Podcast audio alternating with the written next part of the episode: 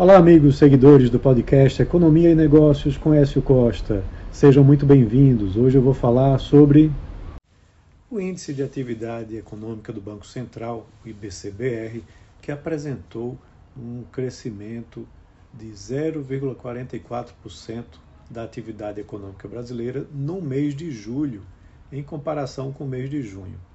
É importante que esse índice funciona como uma prévia do Produto Interno Bruto, do PIB, que isso é divulgado trimestralmente.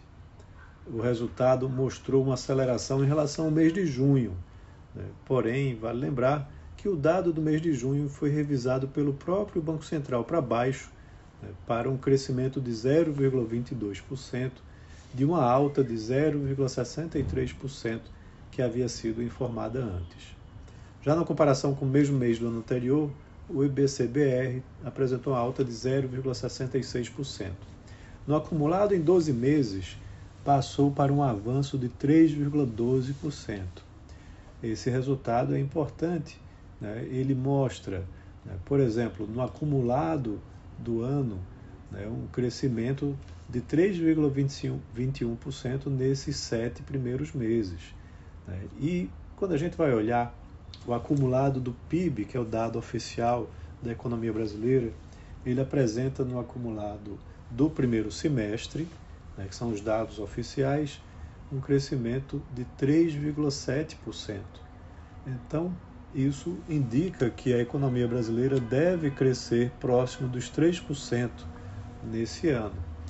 A OCDE, né, por sua vez, refez a sua projeção para o dado do PIB do Brasil para 2023, indicando né, que agora a economia vai crescer 3,2%.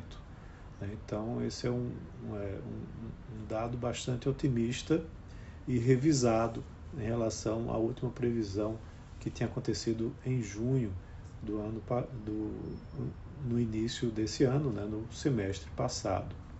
Então, isso tem uma forte relação, segundo a OCDE, com o cenário internacional que tem ajudado bastante o agronegócio o exportador brasileiro. Mas há uma preocupação com relação ao cenário para o ano que vem, né, que fala de um crescimento mais modesto né, para 2024, né, onde eh, se fala em uma desaceleração da economia brasileira. Ainda assim, a OCDE revisou a projeção para 2024, com o crescimento passando de 1,2%, que era esperado é, no último relatório em junho, para 1,7% agora.